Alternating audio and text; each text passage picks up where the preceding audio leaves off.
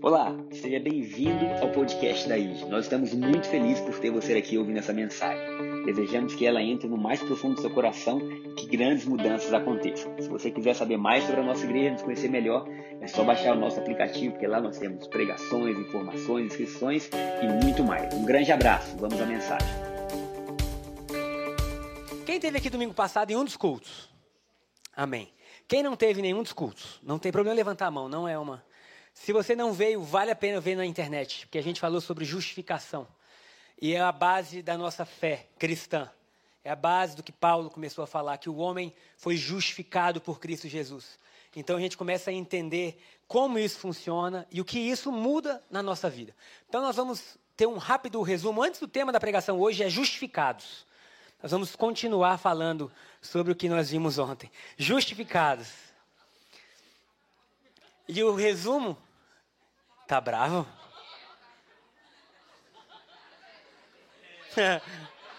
Deve ter sido a única hora do culto que eu estava assim. Vamos ter que mudar essa equipe de fotografia da igreja. Então a gente falou um pouco sobre fé e performance, né? Vimos que no grego justiça significa estado daquele que é como deve ser. A gente vai falar um pouco mais sobre isso, mas eu quero que você lembre isso, que justiça significa estado daquele que é como deve ser. Então, quando Deus te declara justo, Ele está declarando que você é como você deve ser. Então, Deus não está esperando de você algo para que Ele possa dizer assim: agora você se tornou aceitável. Não. Quando nós cremos em Cristo Jesus, nós passamos a ser como devemos ser. Agora. Amém? Vimos também a diferença de fé e performance, que é muito maravilhoso a gente entender. Porque, queridos, o mundo inteiro funciona por performance. Então a gente foi acostumado a viver, eu faço, eu recebo. Nós éramos crianças, há pouco tempo atrás, e no final do ano era assim: se você for bem no ano, no final do ano você quer o quê? Presente de final de ano. Então a nossa mente ela foi condicionada a acreditar em ações que produzem um resultado. Eu faço, eu tenho. E falando em relação ao evangelho, ao cristianismo, nós temos uma, uma, uma origem judaica, onde a lei norteia até hoje os princípios judaicos. Então, a lei é: você faz, você tem, você não faz, você não tem. Mas quando aparece Cristo Jesus em cena, queridos, presta bem atenção no que vai ser ministrado hoje. Presta bem atenção, assim, sabe? Se você puder, coloca o seu coração no que vai ser dito, porque isso produz vida, produz mudança na gente produz mudança e ancora a nossa fé no que realmente importa. Porque senão a gente pode estar dentro da igreja, fazendo um milhão de campanhas para ser abençoado por Deus. Fazendo um milhão de jejum para entender qual é o jejum que eu tenho que fazer para receber tal coisa. Irmão, não existe isso no Evangelho. Não é o tipo de jejum que você faz que te credencia a receber. Não é o tipo de oração que você faz que te credencia a mudar. Não, não, não, não. É a fé em Cristo Jesus Todo jejum e toda oração é para nos tornar mais conscientes desse homem chamado Jesus. Então, o jejum é válido? Claro que é válido. O jejum é uma disciplina espiritual que é poderosíssima, a oração poderosíssima. Mas nós não podemos perder o foco da onde está baseado o nosso jejum e a nossa oração. Porque senão, sem a gente perceber, a nossa vida se torna um conjunto de coisas serem feitas para a gente receber.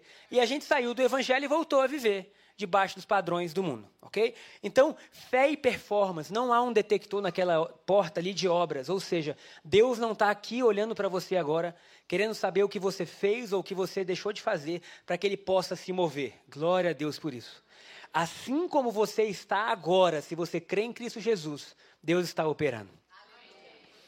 Esse é o privilégio e a beleza do Evangelho. É isso que nos faz respirar fundo e saber assim: Deus está trabalhando a meu favor. Então, fé é muito diferente de performance. Porque a fé ela é, o, é o estado, vamos colocar assim, que comprova a nossa insuficiência. Porque se eu estou crendo em algo, é um sinal que eu não consigo fazer. Porque se eu não estou crendo, eu não preciso crer que eu vou ter um casamento, porque hoje eu olho a realidade. Então, agora eu não preciso crer que eu vou me casar, porque eu tenho a realidade. Então, a fé é um estado, é uma convicção de coisas que você não tem como alcançar por si só. São, é uma esperança futura, amém? Então, quando a Bíblia fala da fé, a gente está depositando o nosso proceder, a nossa vitória, toda em Cristo Jesus. E nós precisamos ser livres das obras, queridos. Porque não existe alegria verdadeira aonde as obras reinam. Porque as obras sempre vão produzir em nós um sentimento de insuficiência. E aí nós chegamos na igreja, nós estamos aqui dentro, mas muitas vezes nos sentimos insuficientes. E isso é um dos piores sentimentos que o cristão pode ter.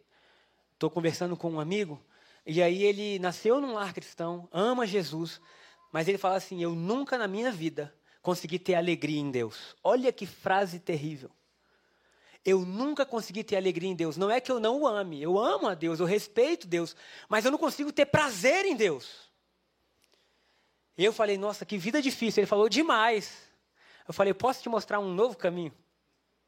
Ele, pode. Eu falei, então vamos lá. Vamos entender o que é justiça, quem Deus é, porque a partir do momento que você entende isso, a sua vida muda. E aí a fé começa a alterar o jeito que você vive. Naturalmente, você passa a ver Jesus, você passa a olhar Jesus e começa a surgir uma nova vida. Nós tivemos batismo ontem. Que coisa maravilhosa. Batismo sempre é emocionante, mesmo que a gente veja no vídeo, não é? Até vendo no vídeo, fala, cara, que maravilha, as pessoas saem dentro da água simbolizando um novo nascimento, não uma nova religião. O batismo não é o atestado que nós entramos em uma nova religião. Não é agora o censo vai ter mais uma pessoa participando de uma religião. Não. O batismo é o símbolo, é o ato profético, é, é a confissão pública do que aconteceu espiritualmente, dizendo: Eu morri para uma velha vida e eu nasci para Deus. De forma que agora eu e Deus somos um. Meu Deus do céu. Ele é meu e eu sou dele. O sangue dele corre em mim. Oh, glória! Então, o batismo é um ressurgir para uma nova vida. E essa nova vida começa com a declaração de justiça. Então, nós vimos fé e obras, vimos a batalha da fé, irmãos. Não há nada de glorioso na vida cristã em se falar que você vive em guerra. Porque antigamente parecia que quanto mais guerra uma pessoa vivia, mais espiritual ela, é, ela era. Então acontecia alguma coisa, uma guerra, irmãos, uma guerra. Eu quero declarar sobre as nossas vidas que nós vamos viver em paz, porque é o que o Evangelho promete. O reino de Deus é paz, justiça e alegria. É paz, justiça e alegria. Isso não quer dizer que o desavisado do inimigo algumas vezes não possa se levantar contra nós. Mas quando ele se levanta contra nós, a gente lembra que ele já caiu. Não porque a gente possa vencê-lo. Como que a gente poderia vencer? Irmãos, não dá. Mas Jesus venceu. Na cruz, Jesus venceu. E a gente pega a vitória da cruz e fala: aquela vitória é a minha vitória hoje. Então existe uma batalha cristã, conhecida como batalha da fé, pela nossa consciência. Existia um grande pregador, John D. Lake, lembrei o nome dele, obrigado, Espírito Santo. Tem uma pregação dele maravilhosa, uma tradução de 15 minutos no YouTube, onde ele fala que consciência é o lugar que a sua alma descansa. Ele fala: quanto mais consciente de algo, mais aquilo que você está consciente se manifesta. E é por isso que ele fala que a nossa alma deve deitar em Cristo. Oh, glória a Deus. Ter consciência disso. A batalha é pela nossa consciência. O que, que nós estamos mais conscientes? E nós vimos também que a fé, ela, ela, ela acontece sendo declarada. Crie, por isso falei. E aí, domingo passado, a gente declarou e foi maravilhoso demais. Mas eu quero ler com vocês 2 Coríntios, capítulo 5, versículo 21. 2 Coríntios capítulo 5, versículo 21. Porque Paulo está trazendo uma nova história para a igreja, mostrando o que de fato aconteceu na cruz. E quanto mais nós estudarmos o que aconteceu na cruz, mais o que acontece conosco muda. A vida cristã não é o que eu posso fazer para melhorar a minha vida. É quanto mais eu entendo da cruz, mais a minha vida muda. Mais eu me sinto apaixonado, mais eu me sinto motivado, mais eu me sinto livre. Irmãos, enquanto eu preparava essa pregação, teve uma hora que eu fiquei em pé. Débora é testemunha. Eu comecei a cantar, eu sou livre. Glória a Deus. Porque nós não estamos olhando para o que nós podemos fazer, mas para o que Jesus fez. Quando a gente entende isso, vem uma autoridade sobre a gente para declarar sobre a nossa vida, sobre a nossa saúde, sobre as nossas emoções, sobre o nosso futuro. Você não é o cachorro que caiu do caminhão de mudança, não, meu irmão. Você é filho de Deus. Chamado para boas obras, chamado para implantar o reino, chamado para reinar em vida. Agora, como isso aconteceu? Porque é importante a gente entender como o evangelho funciona. Aquele, diz Paulo, que não conheceu o pecado, Jesus Cristo, Deus o fez pecado por nós, aonde? Na cruz. Então Deus fez um homem se tornar pecado por todos nós, para que agora aonde? Nele. Aonde a nossa vida funciona?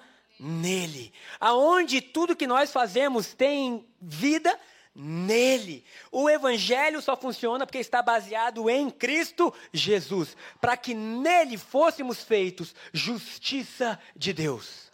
Meu irmão, nesta manhã, Deus olha para você não pensando lá vai um pecador, mas Deus olha para você sabendo lá vai alguém justificado pelo sangue de Jesus. Deus não olha para você se lembrando de todos os seus pecados, como alguém que está contando os seus pecados, para em algum momento te jogar na cara porque as coisas da sua vida deram errado. E Deus também não quer contar o pecado dos seus antepassados para dizer, tá bom, seu tataravô errou, então toma isso. Não. Pelo contrário, Deus imputou a você justiça. Oh, glória a Deus. A sua vida pode funcionar como a vida do justo. O justo cai sete vezes, Deus o põe de pé. O justo não tem necessidade de pão. O justo é agradável. O justo é bendito. O justo é próspero ao chegar e ao sair. O justo. A diferença do evangelho é que esse patamar de justiça não é alcançado pelas nossas obras, mas pela nossa fé. E quando nós cremos, nos tornamos. Hoje, do seu lado, se a pessoa que está aí crê em Cristo Jesus, ela é justa.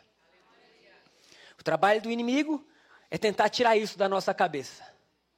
E tentar mostrar que através das nossas obras nós não podemos ser isso. E dizer, como? Quarta-feira, lembra? Você se irritou.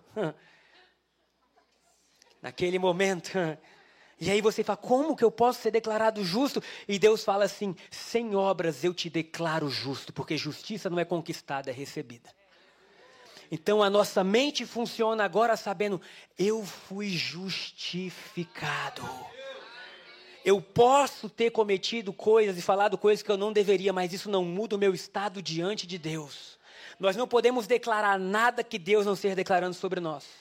Tudo aquilo que vem da fé, que é puro, Paulo fala em Filipenses 4:8. Tudo aquilo que é agradável, tudo aquilo que tem honra, que é nobre, seja isso que ocupe vossa mente. Você precisa ser uma máquina de Deus para funcionar bem. Então, tudo que eu falar nessa manhã que você quer para a sua vida, antigamente a gente falava assim: recebo. Em algumas igrejas, como é que é que fala? Lambano, né? Que é uma palavra em grego, lambano, que nada mais é do que recebo. É porque é crente nova, né? Não, não foi da Charla, não. Coitada da Charla, foi não. Briga familiar. Vamos comer uma pipoca e ficar assim, né? Vocês não são isso, aleluia. Vocês são justos em Cristo Jesus. Agora, você pode estar passando por um momento de tristeza que durou um pouco. Você não é depressivo. Você é justo. Você não é o que as situações estão dizendo sobre você. Você é justo, porque é isso que Deus fala se você está em Cristo Jesus.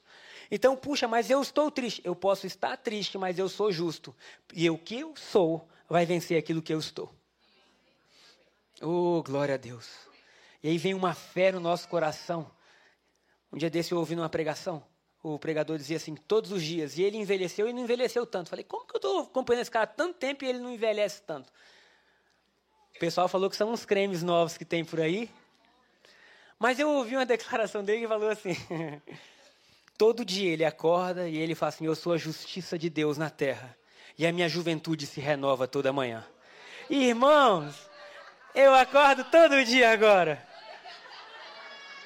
Eu sou a justiça de Deus na terra. Me olho no espelho e falo: a minha juventude se renova a cada manhã. É, irmão. Glória a Deus, eu recebo. E aí a Shayla tá assim: já que você entrou nessa, não pode orar por mim também? Aleluia. Nós declaramos o que Deus está declarando sobre nós. Nós falamos o que Deus está falando sobre nós. Essa é a beleza do Evangelho. Romanos, capítulo 3, versículo 21. Como nós fomos justificados. Nós precisamos ter isso bem firme, porque é essa revelação que faz a gente descansar, irmão. Enquanto nós descansamos, Deus trabalha. Enquanto nós trabalhamos, Deus descansa. O que, que você prefere? Tinha uma música da Ludmilla que dizia assim: É meu, somente meu, todo o trabalho. E o seu trabalho é descansar em mim. Nós temos um trabalho, o descanso da fé. A fé que te faz dormir no meio da tempestade. Estava todo mundo tentando salvar o barco, Jesus dormindo. Quando ele acordou, o único que tinha fé fez tudo mudar. Porque a fé, às vezes, te faz descansar no meio do trem louco. Parece que o mundo está desabando, mas seu coração está firme. Porque você sabe quem é o seu pastor. Oh, glória a Deus. Quando nós estávamos aqui, a primeira vez que a gente veio aqui, é, antes disso se tornar uma igreja, era só um terreno com um galpão, o qual às vezes a gente vinha orar, cheio de mato. E em uma reunião de terça-feira à noite, no meio da reunião, eu ouvi Deus falar comigo, claramente. Foi uma daquelas vezes que eu assustei. Falei, meu Deus, Deus falou comigo. E Deus falou assim: lá é a igreja de vocês, começa lá de manhã e fica aqui à noite, na Asa Norte. No dia seguinte, eu vim aqui de manhã, e aqui tinha mato e poeira, estava abandonado. Às vezes a gente cortava o mato. Quando nós chegamos aqui, o amigo que estava comigo, ele falou uma frase que eu nunca vou esquecer. Porque a gente estava orando, querendo entender o que estava no coração de Deus. Deus.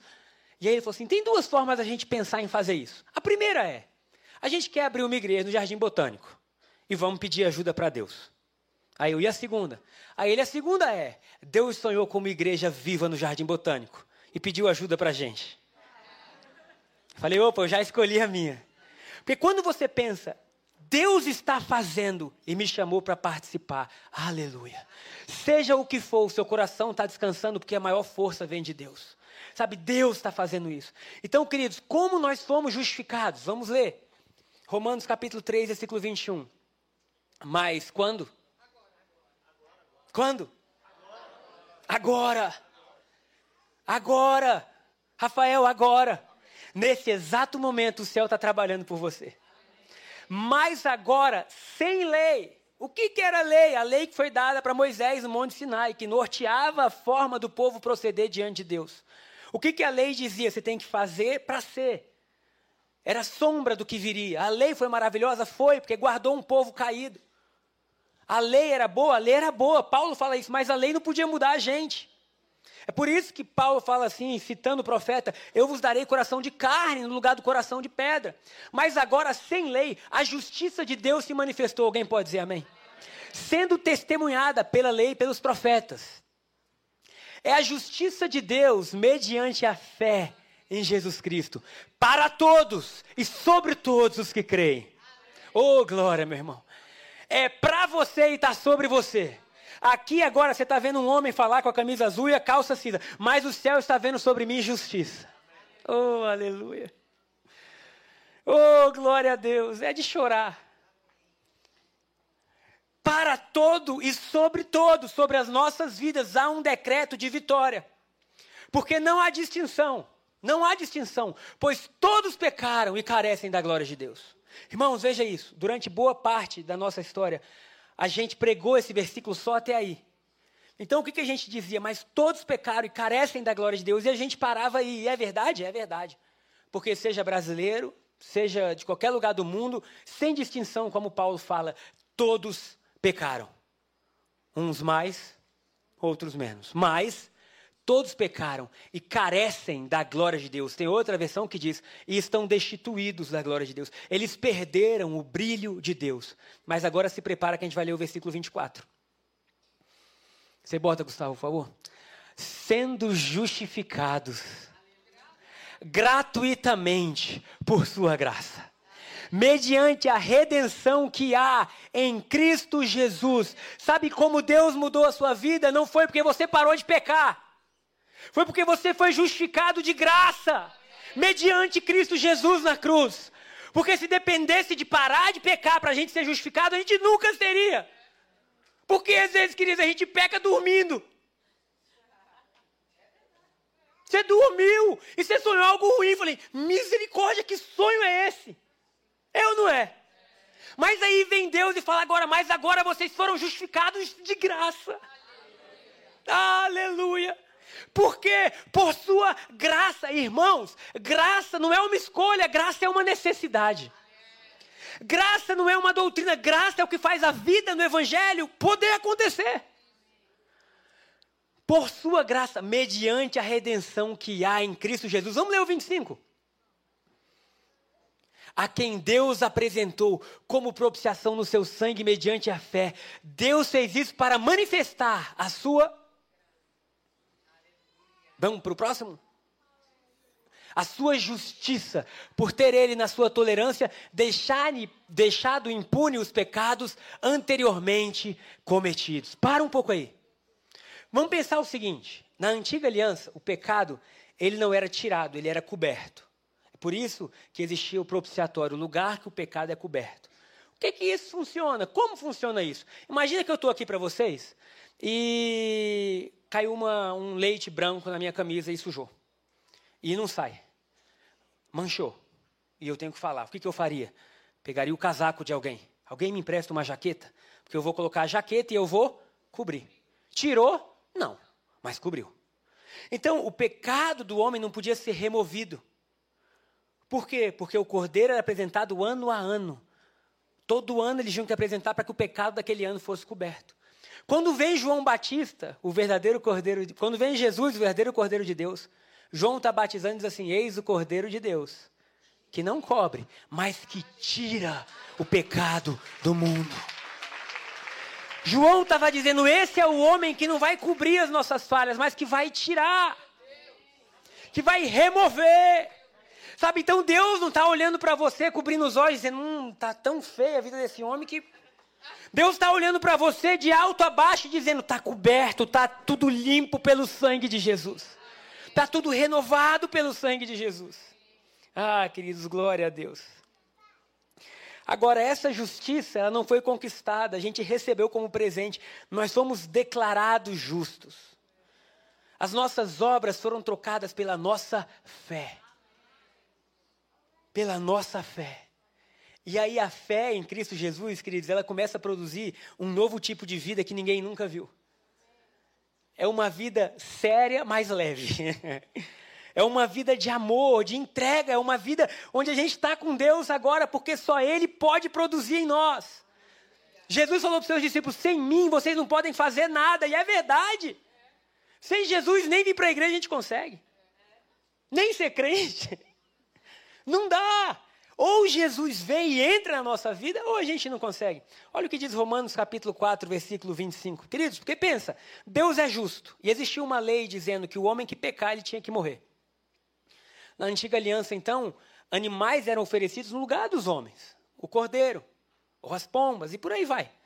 Então, existia um decreto e Deus tinha que, que, cumprir isso. Deus não deixou de ser justo. A diferença é que a justiça, nesse caso, foi todo sobre Jesus. Jesus tomou o lugar.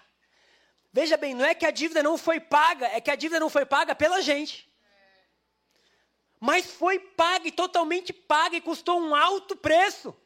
Aleluia. Um homem morreu por todos nós. Mas a Bíblia fala que ao terceiro dia ele ressuscitou.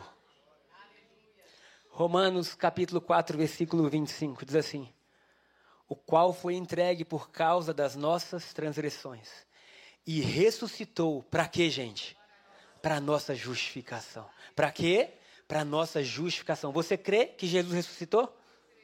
Então ele ressuscitou para te tornar justo. Quando Jesus sai do túmulo, ele sai carregando um decreto dizendo justo. Todo aquele que crê passa a ser justo. Vamos continuar do versículo 26. Do, do, perdão, do versículo seguinte. Justificado, pois, mediante a fé, temos paz com Deus. Respira fundo no seu lugar.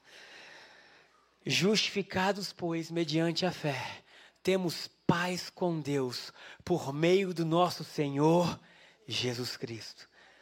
A gente consegue ver em cada versículo que Jesus é o centro. Que Jesus é aquilo que traz base. Vamos para o versículo 2. Pelo qual também obtivemos acesso pela fé a esta graça, na qual estamos firmes. Querido, você precisa estar firme na graça de Deus. Não é firme o teu esforço, porque o teu humor oscila. Um dia, às vezes, você quer muito uma coisa, passou um dia, você nem sei se quero mais, é não é? Você oscila, o seu humor oscila. Mas Paulo fala: nós estamos firmes na graça de Deus. E o que, que isso produz? E nos gloriamos na esperança da glória de Deus. Qual é a nossa glória? A esperança de que Deus vai vir e de que a nossa vida vai ser um reflexo da glória dele aonde nós passarmos. Agora é importante nós estarmos firmes na graça. O que é graça? Favor imerecido. O que é graça? Favor imerecido. O que é graça? Se você não tiver acostumado com a ideia de que você vai viver além do que você merece, você não entendeu graça. Portanto, se prepare, porque a graça vai se manifestar na sua vida. E de repente você vai dizer assim: Eu não merecia isso, Jesus, obrigado. E o que, que, é isso? É graça. Você merecia ser salvo? Não, é graça. Você merecia ser curado? Não, é graça. Merecia alegria? Não. E tudo começa a se manifestar na sua vida, por quê? É graça. Irmãos, eu fui num casamento ontem. A lei é muito perigosa. Porque a lei a lei destrói toda a nossa confiança. Não tem como a gente chegar diante de Deus como filhos amados, estando baseado no nosso próprio esforço. E eu estou na mesa, sentado, quieto, depois de comer, feliz. Uma irmã, quando vou falar o nome, a Gabriela Baracá, está aqui, fica em pé, irmã. Não precisa não. Chega na mesa, senta, fala assim, pessoal, a mesa de doce está liberada. Eu nem queria doce. Mas ela falou com tanto entusiasmo, e especialmente de um doce de uva, que me deu o desejo de ir. Virei para o André. André, quer ir? Ele, não vou não. E eu, na maior boa vontade, falei, então eu vou e vou levar doce para todo mundo. Meu martírio começou pela banda direita da mesa. E eu achei estranho que não tinha ninguém. Eu falei, bom, esse pessoal aqui não deve gostar tanto de doce, mas tudo bem, eu gosto. Qual é o problema? E fui eu e a Gabriela, pai. E aí eu falei, ah, já que eu vou levar, e esses doces de casamento é legal, porque assim, o doce é de um tamanho, mas a embalagem vale três vezes o doce, né? Então minha mão começou a ficar um pouco cheia. Eu comecei a me animar. Falei, agora que já está cheio mesmo, vamos. Fui dando a volta na mesa. Quando eu cheguei do outro lado da mesa, e a Gabriela também estava ali, com a mão cheia, eu já estava quase pensando em botar alguns no bolso, assim, só para servir o pessoal. A cerimonial olhou para a gente com uma cara não muito favorável. E ela falou assim: a mesa ainda não foi aberta. Fosse um doce, eu devolveria. Mas eu pensei rapidamente: não tem como eu fazer o caminho todo de volta. E aquele doce que momentaneamente era bênção se tornou maldição.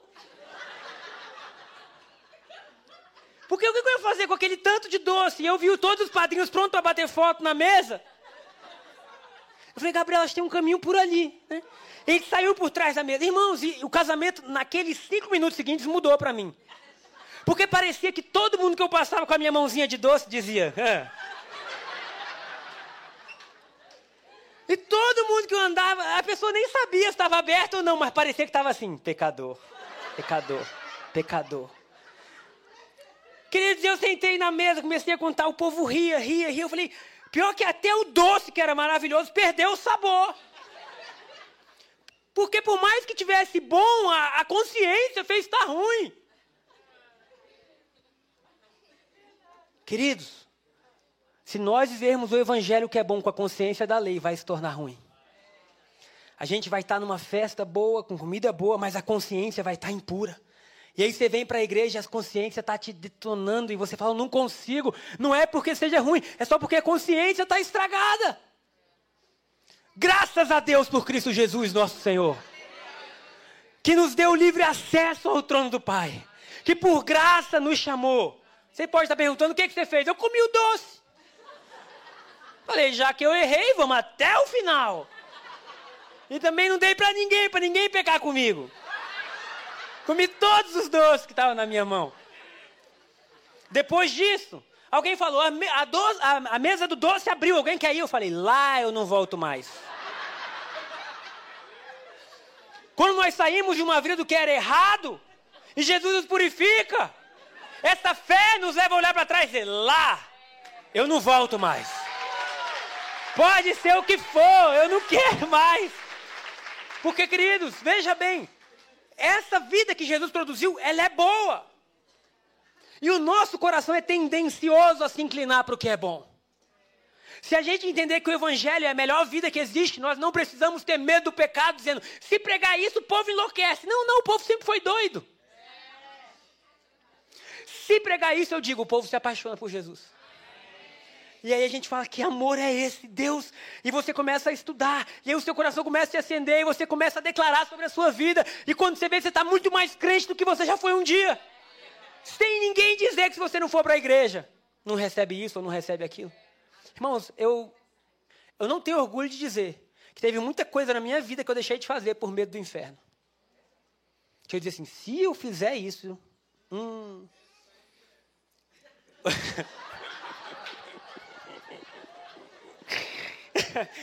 era um medo. Fala, cara, não, não, não. E aí eu ainda era novo, mas eu pensava, eu já resisti 17 anos, porque o evangelho é uma resistência, irmão. Era um negócio. Eu já resisti 20 anos. Não, se eu fizer isso, hum, vai que.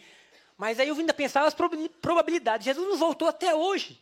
Dois mil anos, não é possível que ele vai voltar logo se eu fizer agora, né? Ou que eu vá morrer, né? Olha que vida louca, ruim. Né? Ou então dizia assim: ah, se você fizer isso, você vai para o final da fila da benção. Eu falava: não é possível. Eu já estou tanto tempo nessa fila que deve ser grande. Se eu voltar para lá, não dá. Mas o que, que eu prefiro fazer? Eu não faço isso, não é porque eu tenho medo do inferno, é porque eu estou saboreando o céu. Eu estou vivendo o céu na minha vida, na minha família, nos meus irmãos, com meu pai. Eu estou vivendo o céu. Eu não quero nada que não é do céu. Eu fui livre dessas coisas. Eu era escravo dessa maldade, dessa loucura. Eu não era, eu não era livre para escolher. Eu fazia porque eu era escravo, mas Deus me libertou. Eu não quero mais viver isso. Por quê? Porque não. Porque não, eu não quero mais viver. Deixar bem claro: quem crê em Cristo Jesus é da luz. E as trevas não prevalecem contra a luz. Se você se expor a Cristo Jesus, as trevas não prevalecem contra você. Aleluia. Dê um aplauso ao Senhor Jesus. Glória a Deus.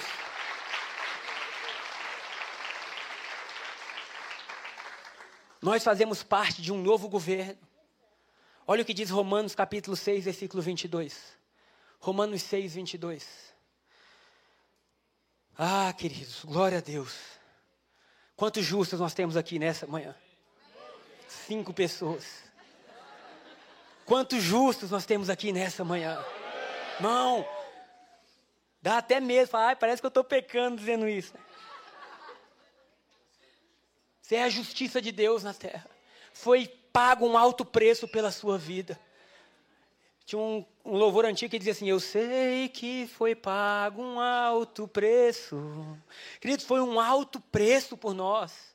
Nós fomos redimidos. Olha o que Paulo diz: agora. Aleluia. Irmãos, agora. Fala hoje. hoje. Nesse momento. Você já imaginou Paulo escrevendo isso, dizendo tudo que a gente esperou, tudo que os nossos pais esperaram, tudo que a nossa religião pregou durante quase quatro mil anos? Agora, agora, porém, libertados do pecado. Ai, libertados do pecado, você é livre. Você não é escravo do pecado.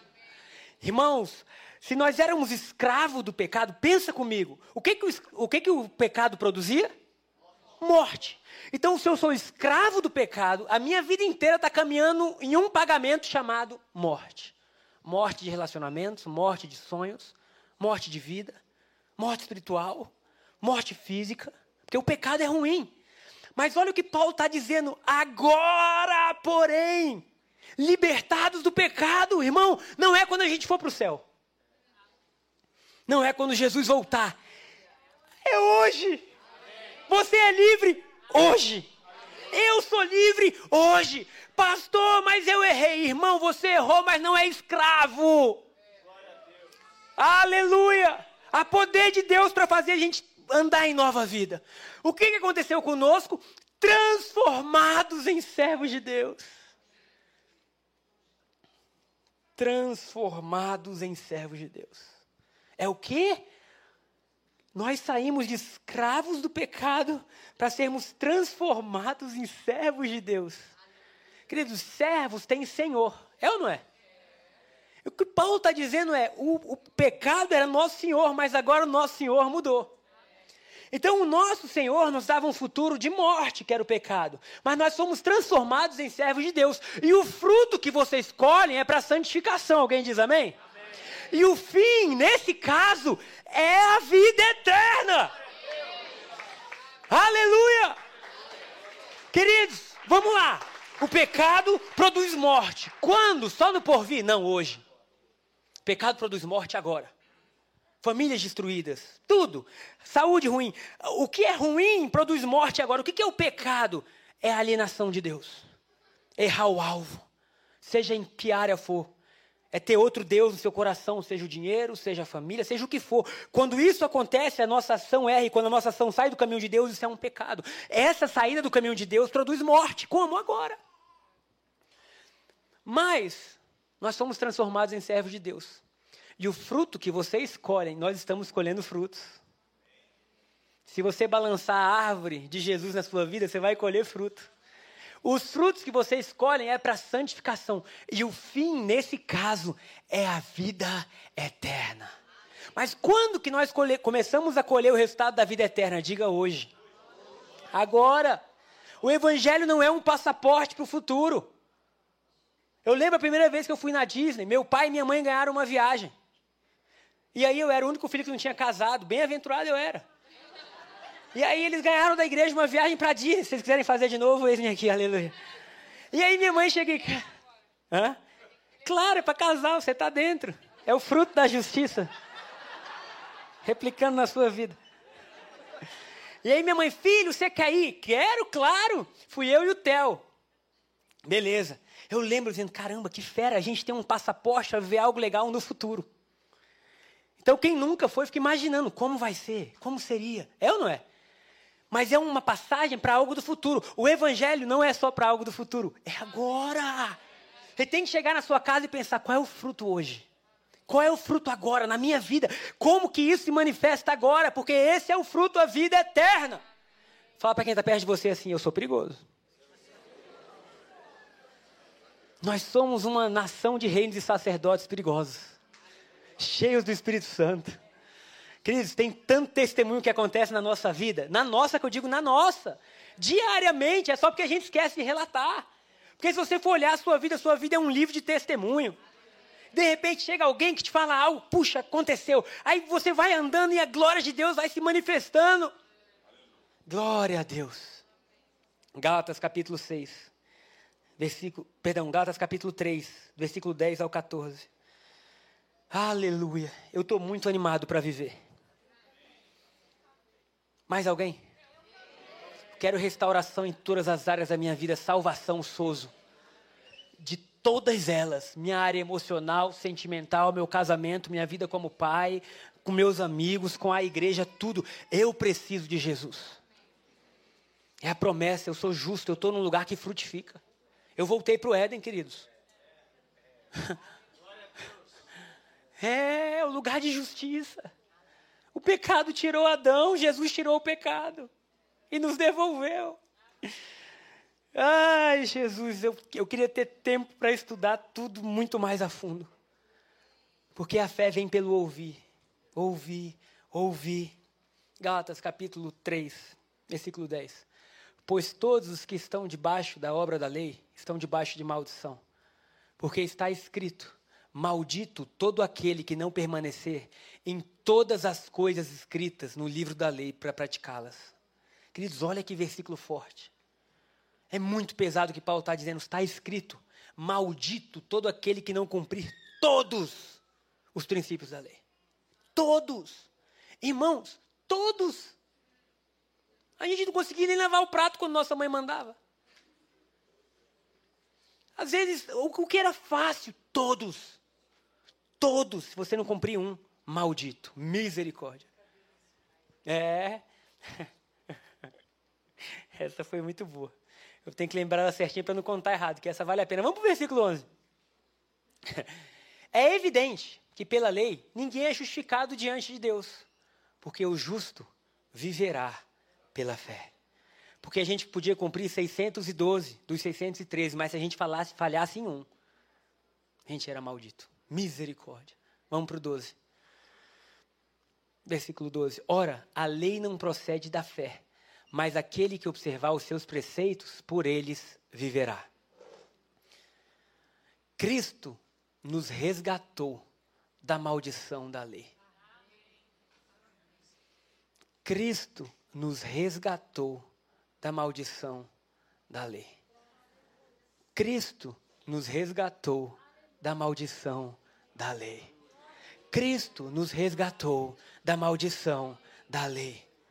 Irmãos, Cristo nos resgatou da maldição da lei. Fazendo-se Ele próprio maldição em nosso lugar. Ele se fez maldito. Puxa, tem algo na minha vida que está acontecendo porque é fruto de uma maldição hereditária em Cristo Jesus, ela acaba. Tem algo na minha vida que está acontecendo porque eu errei assim, assim, assim. Em Cristo Jesus a maldição acaba. Seja qual for a maldição, Cristo Jesus é poderoso para dizer: chegou ao fim. Por quê? Porque Ele pagou. Porque está escrito: Maldito todo aquele que for pendurado no madeiro. O último versículo que nós vamos ler. Para que a bênção de Abraão chegasse aos gentios. Em Cristo Jesus. A fim de que recebêssemos pela fé o Espírito prometido. Ai. Irmão, a maldição foi removida. Lembra o pai da fé? Abraão. Deus virou para ele e falou assim: Abraão, em ti serão benditas todas as famílias da terra. Abraão, eu sou teu escudo, teu galardão. Abraão, eu vou à tua frente. Abraão, onde você pisar vai ser dado. Abraão, agora Paulo diz assim: para que agora em Cristo Jesus a bênção de Abraão chegasse até a gente. É boa essa troca ou não é? Sai a maldição e entra a bênção, a fim de que recebêssemos pela fé o Espírito prometido. Irmãos, a graça de Cristo Jesus, o favor merecido, o que ele fez na cruz, a sua ressurreição, não apenas nos livra do passado, mas nos dá o Espírito para a gente viver um novo futuro. Agora você não está só, o Espírito Santo vive em você. E esse Espírito Santo, creia, ele é poderoso. Ele é poderoso. Conversei com um amigo essa semana. E ele falou assim: Eu queria poder ter força para nunca mais fazer as coisas que eu fiz. E com lágrima nos olhos, ele falou assim: Mas como que eu vou ter certeza? Eu sou fraco. Eu falei: Mas você esqueceu que quando você entrega a vida para Jesus, o Espírito Santo que habita em você é forte. E aquilo que a gente não consegue fazer, Cristo Jesus faz através do Espírito Santo em nós. Que vida gloriosa que Deus nos deu. Que vida maravilhosa. Quando você sair do carro hoje, irmão, não sai achando que você é sua circunstância, não. Não sai achando que você é o lugar que você mora. Não, não, não. Eu fui justificado por Cristo Jesus. Eu estou cheio de pérolas no meu corpo. É o que diz em Isaías 54. Essa é a herança do servo do Senhor, do justo. Ele se vestirá de pedras preciosas. Ah, querido, glória a Deus. E o Espírito Santo é tão poderoso que ele nos deu até uma nova língua. Porque quando a gente não sabe o que falar em português, a gente pode falar em língua estranha. Você não sabe o que está acontecendo, você fala, vou orar 10 minutos em língua estranha. É um dom que ele nos dá. E assim nós vamos caminhando, vencendo sendo mudado, sendo transformado. E quem nós éramos ontem não é quem a gente é hoje. E quem nós somos hoje não é quem nós vamos ser amanhã. Porque a realidade que nós somos justificados está mudando tudo em nossa vida. Amém? Coloque-se de pé no seu lugar. Glória a Deus. Dê um aplauso ao Senhor Jesus.